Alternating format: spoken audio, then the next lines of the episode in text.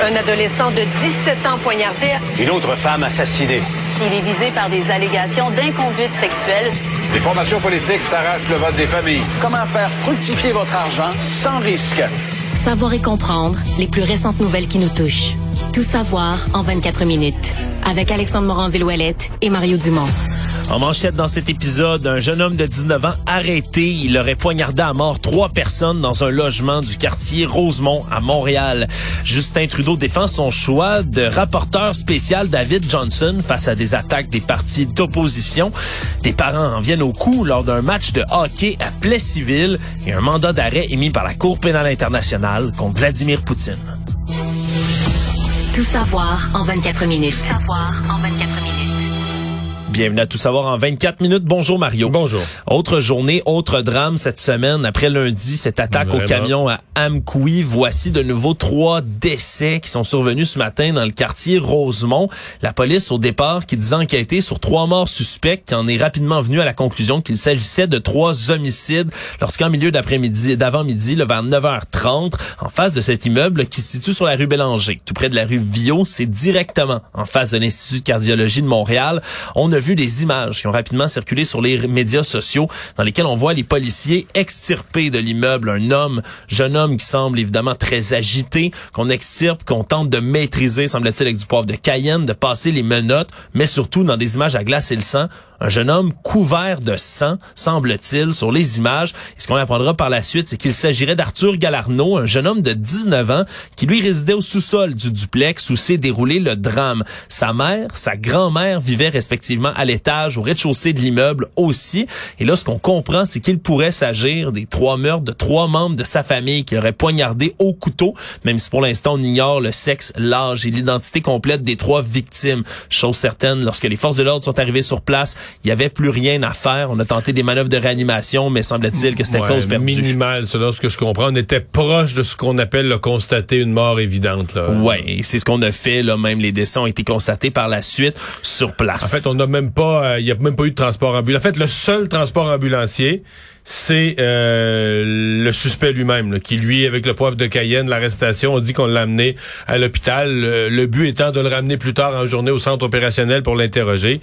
Ma compréhension, c'est que dans le cas des trois victimes, euh, on, on a laissé les corps temporairement là pour les premiers moments de l'enquête, mais qu'il y avait plus de, il y avait plus d'urgence de transport euh, ambulancier, là, de transport vers les centres hospitaliers de l'est de Montréal. Ouais, puis les mots qui ont été utilisés pour décrire là, la scène sont vraiment affreux. On parle de boucherie, bain de sang, vraiment là des descriptifs horribles des événements qui se sont produits sur place. Ça nécessitait un énorme périmètre de sécurité, bien évidemment, autour de la scène de crime qui a été sécurisé par les enquêteurs qui étaient à pied d'œuvre pour comprendre ce qui s'est passé. Pour en revenir à celui qui est à- qui va probablement être accusé dans cette histoire, le suspect Arthur Galarno, je le disais, un jeune homme de 19 ans, lui, qui aurait déjà été suivi pour des problèmes de santé mentale, qu'il serait même là au moment où une travailleuse sociale lui rendait visite régulièrement chez lui. Selon certains témoignages anonymes de son entourage, semble-t-il qu'il était très solitaire, parlait peu, sortait rarement du sous-sol. Euh, bizarrement, sur sa page Instagram, le Ouais, jeune il homme avait lui-même... publié récemment des comme des, des espèces de bonnes nouvelles. là. Ouais, lui disait qu'il pre- prenait du mieux récemment, disait avoir changé ses habitudes de vie, commençait à aller faire de la musculation, avait arrêté de fumer du cannabis, euh, faisait du patinage de vitesse, bref, décrivait une nouvelle vie ou du moins une nouvelle tournure qu'il tentait de donner à sa vie. Et par la suite, on, on ignore pour l'instant ce qui a déclenché les événements là, sur place, mais c'était assez évident rapidement, Mario, lorsqu'on voyait les images justement là, tournées par le compte TikTok d'une personne là, qui passait devant puis qui a filmé le moment de l'arrestation. On, comprend c'est pas quelqu'un qui arrivait avec des bottes, un manteau puis qui, qui serait rentré dans le bloc là, Non, vraiment non, pas. euh, il était quand il était arrêté, il était pieds nus, euh, visiblement dans une espèce de pantalon de pyjama. Ça donnait l'impression. On sait jamais, quelqu'un quelqu'un peut prendre une auto pieds nus à la limite, mais donc l'impression que ça donnait, c'est plus de quelqu'un qui était de l'intérieur du euh, du bloc, ce qui a accru rapidement en avant-midi la la- la- l'impression, l'hypothèse que c'était quelqu'un qui qui connaissait les victimes, qui vivait plus ou moins avec elles dans le même bloc, dans le même appartement ou dans le même bloc, et donc que tout ça s'était passé dans le fond à, à, à l'intérieur. Euh, la, la, la personne qui a filmé la scène, là, euh, c'est une personne qui se rendait, donc euh, qui nous permet d'avoir ces images de l'arrestation. C'est une personne qui se rendait avec son père. Elle s'appelle Mélanie, c'est sur son compte TikTok, mais elle se rendait avec son père. euh, à l'Institut de cardiologie. Ouais. Et eux, ils venaient, ils garaient leur voiture devant l'Institut de cardiologie euh, pour se rendre au rendez-vous au moment où ils se sont rendus compte que là, il se passait quelque chose, ça, ça brassait devant le devant l'appartement. Et on euh, donc on a eu l'idée de, de filmer la scène. Euh, il y, a, eu assez rapidement, euh, puis ça fait bizarre parce que hier, les chefs politiques étaient réunis, les chefs des quatre partis, à Amkoui, en train un peu de, réconforter les gens, d'entendre le récit de, la tragédie d'Amkoui de lundi. Et donc, ils ont, ils quitté, dans le fond, hier après-midi, ils ont quitté Amkoui. Et ce matin, les mêmes chefs de parti étaient tour à tour en train d'écrire des messages sur Twitter sur une autre tragédie du même, même si c'est pas pareil, mais une tragédie du même genre. Ouais, François Legault qui a réagi rapidement ce matin, là, qui a envoyé des un message sur Twitter en parlant de trois vies arrachées à Rosemont, puis que c'était terrible, a dit après ça suivre la situation de très près. Et déjà vers la fin de l'avant-midi, François Legault qui a réagi, s'est adressé aux médias en disant évidemment là le même message essentiellement qu'il avait dit depuis la tragédie d'Amkoui, en disant qu'il faut continuer d'investir dans les services de santé mentale au Québec. Donc, même si on, on, est évidemment là, pas nécessairement avec un diagnostic précis de qu'est-ce qui a pris au tueur euh, au tueur présumé dans cette histoire-là. Mais François Legault qui continue de marteler le même message de, de soins en santé mentale. c'est certain que lorsqu'il y a des événements comme ça, ben il y en arrive là, c'est c'est quelque chose qui peut se passer, qui malheureusement se produit, des espèces de folie meurtrière ou de meurtres multiples comme ceux-là, mais qu'ils arrivent dans un laps de temps aussi court, dans des régions aussi différentes, éloignées au Québec. Vraiment, ça, ça va forcer la classe politique à réagir plus fort que ça, Mario. C'est une période sombre. Moi, je soulève quand même la question là euh, à, tous ceux qui disent il faut parler plus de santé mentale. C'est l'unanimité. Il y a personne qui va dire le contraire. Mais est-ce que parler de santé mentale, c'est strictement parler d'un gouvernement qui ajoute des budgets, puis probablement qu'il faut le faire, avoir des ressources disponibles pour les gens qui en ont besoin. Mais moi, je pense que c'est plus large que ça la discussion.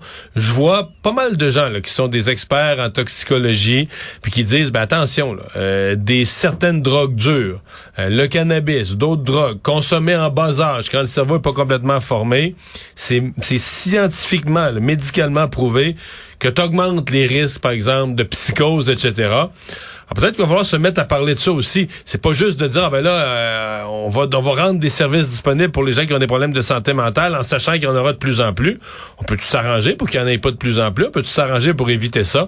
Alors oui, il y a un débat à faire plus large sur la santé mentale, mais là M. Legault a redit ce matin, il va y avoir quelque chose dans le budget. On voit déjà, il va avoir, on va rajouter des sommes. Puis mais de lancer de l'argent sur le problème, c'est pas ben, toujours euh, la, seule, solution. Euh, c'est peut-être une partie de la solution, mais c'est peut-être pas la seule clé à ce à ce euh, les gens ce matin, pour compléter sur le dossier, les gens qui avaient des rendez-vous euh, à l'Institut de cardiologie, eux, toute la rue devant était fermée. L'entrée principale était plus accessible parce que ça faisait partie du périmètre de sécurité.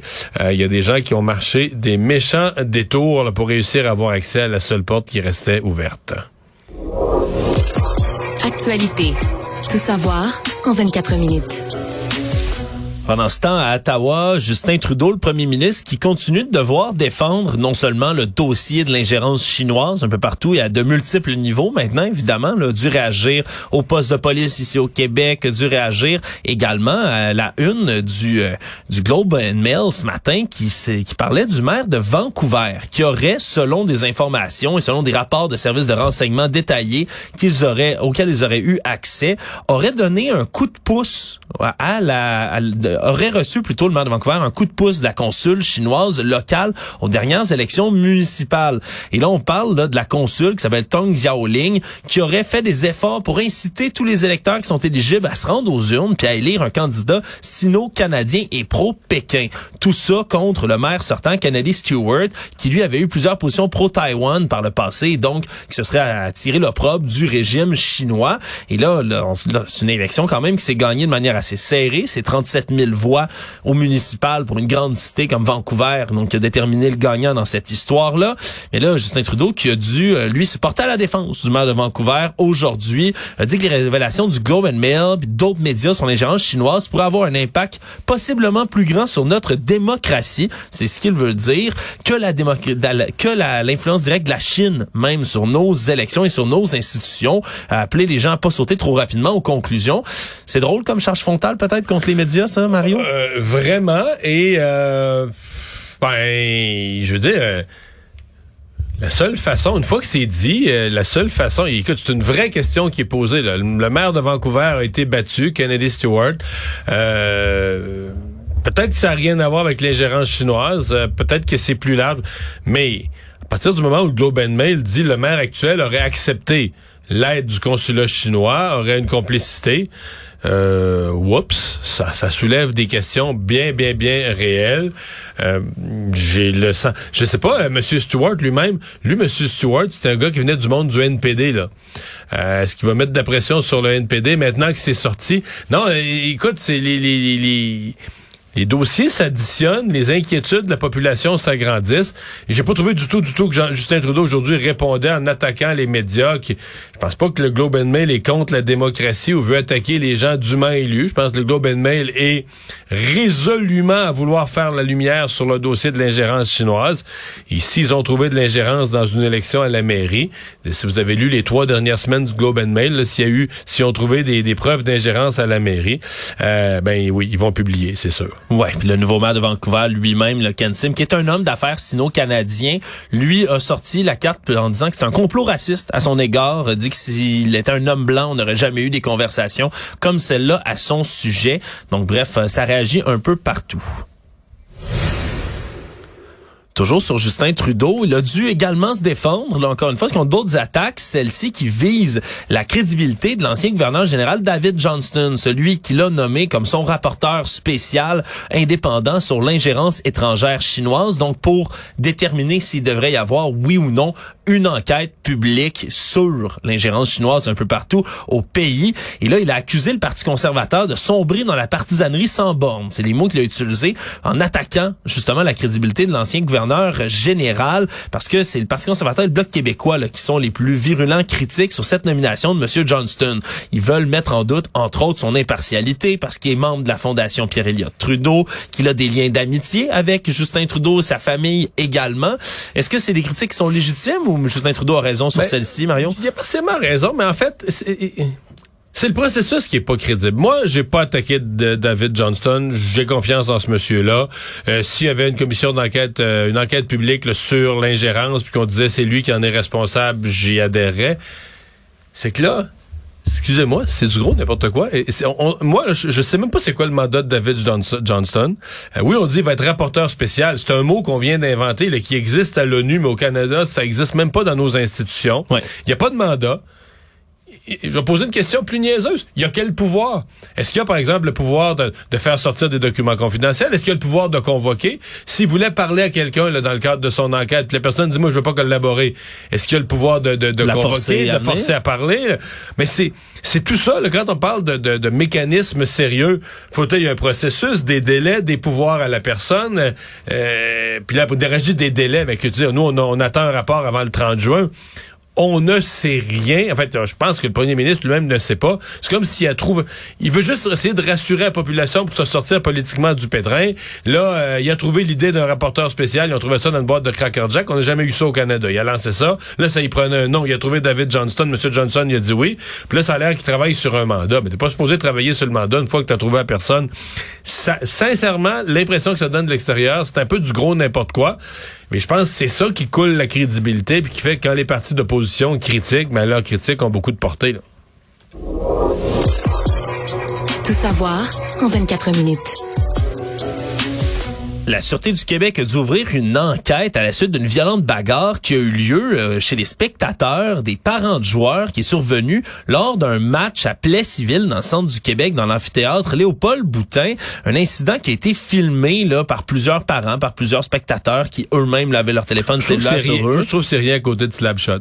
C'est vrai que c'est rien à côté de Snapshot et des joueurs qui montent dans les estrades Ouais. pour trouver celui qui leur a lancé une chaîne de Bessic, Mario. C'est très certain. Mais par contre, c'est quand Mais même... comme c'est pas de la fiction, c'est plutôt inquiétant. Ouais, c'est plutôt inquiétant, surtout que là, on parle pas de joueurs qui viennent se battre euh, dans les estrades. C'est vraiment dans les gradins eux-mêmes que ça se déroule par Entre des parents, parents. selon ce qu'on comprend. Ouais, on voit là dans les images, entre autres, là, un escalier de l'aréna et des gradins, plusieurs personnes qui en viennent au cou, des cris d'inquiétude, de panique d'un peu partout. Puis là, c'est un match de séries éliminatoires du junior Là, 2A. pour essayer là. de refroidir les esprits, quelqu'un lance de la bière.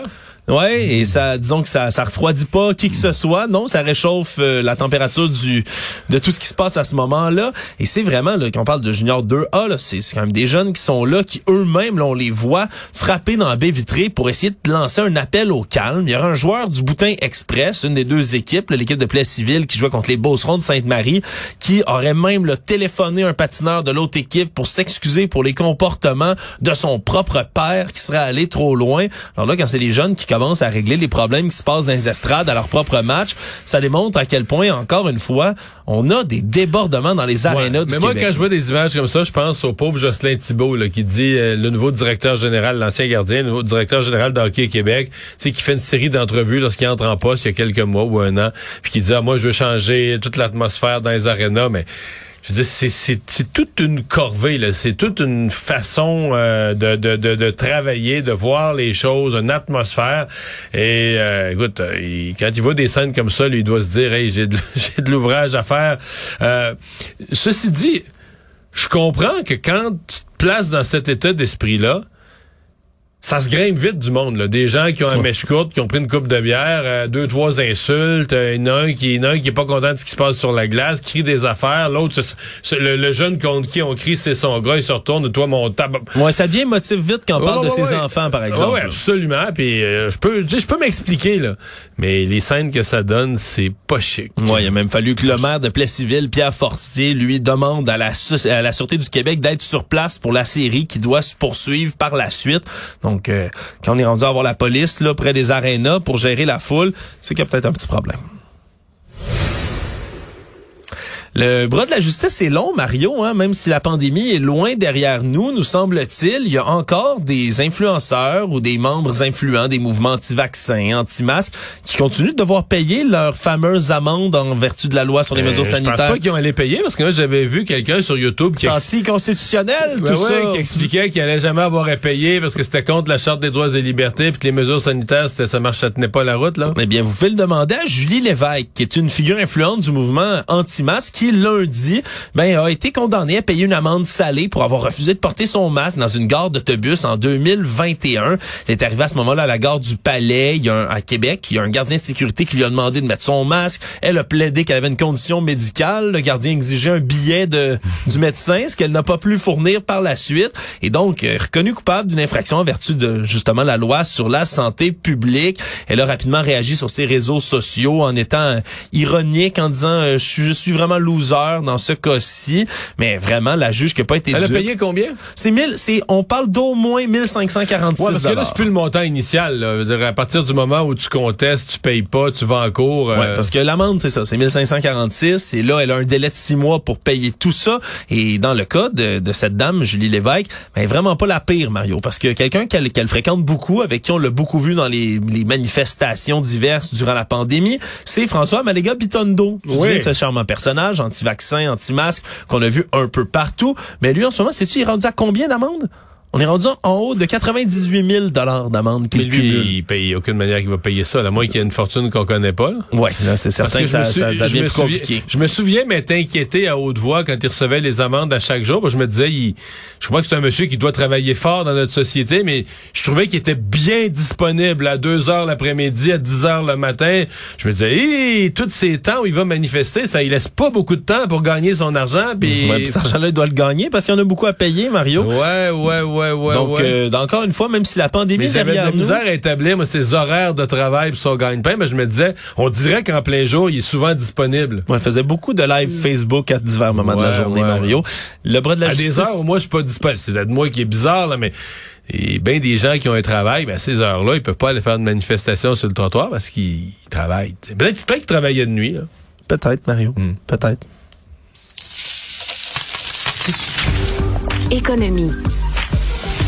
Là, Mario, j'espère, la dernière fois qu'on s'était parlé de ChatGPT, t'étais pas capable d'aller euh, dessus, c'était toujours essayer, trop plein. j'ai- pu essayer, là. J'ai pas. euh, faudrait que je m'occupe Ben, de ça. Ben là, je t'annonce qu'il faudrait vraiment que tu t'occupes de ça parce que depuis mardi, la compagnie OpenAI, qui est derrière l'intelligence artificielle de ChatGPT, a sorti sa toute nouvelle version. C'est ChatGPT 4. C'est le nom de cette nouvelle mouture d'intelligence combien de artificielle. milliards de fois plus puissant. Là, hein. Mais c'est c'est ça qui est toujours impressionnant et terrifiant, oserais-je ajouter, là, de cette intelligence artificielle qui ne cesse de croître et donc de gagner encore une fois en capacité là maintenant. Puis je voulais t'en nommer quelques-unes parce que c'est assez impressionnant ce que ça peut faire de plus que l'ancien. On peut maintenant analyser pas juste des textes qu'on peut lui donner, tu peux donner des images à ChatGPT qui va maintenant comprendre le sens. Par exemple, je faisais un dessin à la main, je faisais un petit dessin, euh, je dessine Mario Dumont avec un petit bonhomme allumette et tout. Je lui demander, fais-moi une image avec ça, puis fais-moi un site puis serait capable de créer un site internet avec euh, le nouveau dessin de Mario Dumont, puis il ferait pas mal mieux avec mon dessin, tu vois. Je pourrais même dessiner un site internet avec une barre en haut, un il va, le faire, il va le faire propre. Là. Il va créer un site internet à partir du dessin que je pourrais gribouiller sur une napkin. C'est vraiment, vraiment très, très impressionnant. D'ailleurs, il peut même comprendre maintenant les images humoristiques. Tu sais, les fameux memes sur internet, les mèmes. Eh bien, tu peux lui montrer un mème, puis il va comprendre le sens si tu mets des photos d'ingrédients de nourriture, tu mets quatre tomates, trois carottes, puis euh, il va falloir te sortir une recette de potage, par exemple, avec les ingrédients que tu lui montres dans une image. Il peut débloquer développer des applications, des jeux vidéo même si tu lui donnes assez d'informations parce qu'il est capable de coder, donc de créer un jeu vidéo devant toi là, euh, évidemment très très simple, mais tu pourras produire Pong, par exemple, des vieux jeux comme ça, il pourrait le faire devant toi. Maintenant, c'est plus juste des textes de 4000 mots qu'il peut élaborer. On se rend jusqu'à 25 000. Mais surtout, Mario, plus terrifiant pour la communauté universitaire, peut-être, c'est que la dernière fois, on se souviendra, ChatGPT était capable d'entrer dans le 10 des, des plus bas résultats à l'examen du barreau, par exemple. Il était capable de passer, mais de justesse problème, c'est que ChatGPT 4 est capable de se classer parmi le 10 le plus haut des examens du barreau. Il passe l'examen haut la main quand tu lui suggères toutes les réponses. Donc, euh, c'est assez, euh, c'est assez spécial, inquiétant, mais toujours, euh, disons, ahurissant de voir les progrès de l'intelligence artificielle comme ça. Le monde. Ça lui a fait d'une bombe aujourd'hui. La Cour pénale internationale qui a déclaré avoir lancé un mandat d'arrêt contre le président russe Vladimir Poutine pour le crime de guerre de déportation illégale d'enfants ukrainiens durant l'invasion russe. Ils ont aussi lancé un mandat d'arrêt contre Maria Elvola Belova, qui est la commissaire présidentielle russe aux droits de l'enfant pour les mêmes accusations. Comme la responsable de la DPJ. Ouais, l'espèce de grande DPJ russe. Et évidemment, le Kremlin a réagi rapidement en disant que ça avait aucune valeur juridique et que ne considère pas le tribunal comme comme valide, celui qui se tient à la haie. Et donc, du côté de Kiev, on s'est félicité de tout ça en promettant qu'il y aurait plus d'accusations pour d'autres crimes de guerre plus tard. Évidemment, on comprendra que c'est un geste qui est beaucoup plus symbolique que concret. Il n'y a pas d'agents qui vont pouvoir débarquer en Russie pour aller arrêter Vladimir Poutine en direct du Kremlin. Ça, ça, confirme quelque chose qui était déjà le cas, mais que Poutine ne pourra plus jamais voyager. Ne pourra mm. plus jamais aller dans un pays industrialisé, d'un pays occidental, qui sont tous liés par le tribunal de la Cour européenne de la haie. Je trouve que parce qu'il y a, je pense qu'il y a plusieurs motifs où on aurait pu euh, condamner Poutine ou accuser Poutine, je devrais dire. Et je trouve que celui des enfants, c'est le meilleur choix. Là. sais, le crime le plus évident, gros, la déportation, que de prendre des enfants ukrainiens, les amener dans un autre pays, les amener en Russie. On parle de euh, près de 16 000 selon les chiffres de Kiev, puis ça constitue surtout un, un, motif même qui existe de génocide, parce que de prendre la jeunesse d'un pays, les enfants, puis les exporter comme si c'était un butin de guerre, puis c'est les mots qu'on a utilisés dans ce mandat d'arrêt, mais ça, ça, ça peut saper littéralement une génération complète d'un peuple et donc contribuer à un génocide, même si c'est pas des accusations qu'on a déposées pour l'instant. Et en plus, ben, en faisant ça, ils arrêteront pas Poutine, on comprend, mais ils mettent la loupe sur une des pires actions de, de la Russie. Nouvelle qui est tombée dans les dernières heures, Mario, différents médias américains qui sont bien au courant du dossier, qui semblent avoir parlé avec plusieurs officiels, ont euh, déclaré que ça se pourrait que pour Monsieur Donald Trump, ça devienne un peu plus chaud dans les prochains jours et qu'il pourrait même y avoir des accusations de déposer contre lui dans le cas qui dure depuis des années entourant Stormy Daniels, cette ancienne ah actrice pornographique. Parce qu'on sait plus quel dossier. Quand tu, quand tu commences ta phrase avec Trump, il y a tellement de dossiers. Ouais, il y a beaucoup de, de dossiers qui sont Mais elle, civils. On a vu, vu qu'elle était active ces dernières semaines, avait rencontré les autorités. Oui, on avait déjà compris tout ça. Je rappelle les faits. Là, on avait déjà accusé, il avait plaidé coupable, Michael Cohen, l'ancien avocat de Donald Trump, d'avoir donné un paiement à Stormy Daniel, ce qu'on appelle en anglais du hush money, là, un paiement pour faire taire Madame Daniel par rapport à une relation extra-conjugale qu'elle aurait eue avec Monsieur Trump à l'époque. Tout ça dans un contexte évidemment de campagne électorale. Mais là, pourquoi on pense que ça bouge, Mario, c'est qu'il semble-t-il que là, on a les autorités locales, d'État, fédérales également qui semblent se mettre sur le pied d'alerte pour commencer à préparer une arrivée de Donald Trump au tribunal à Manhattan parce que c'est tout un déplacement que ça prend. Monsieur Trump a des services secrets encore auprès de lui. Faut assurer le déplacement d'un ancien président s'il doit se présenter en cours. Et c'est ce qui a mis la puce à l'oreille d'un peu tout le monde. On parle de la police de New York, des services secrets du FBI qui doivent se travailler de concert en ce moment pour préparer une éventuelle venue de Monsieur Trump, qui au moins peut se conseiller, Mario, à partir d'aujourd'hui eh bien, il peut republier sur YouTube. Son compte YouTube a été Il a publié sur Facebook. J'ai vu ça il y a quelques minutes. Ben il a voilà. publié I'm Back sur Facebook. Résumer l'actualité en 24 minutes, c'est mission accomplie.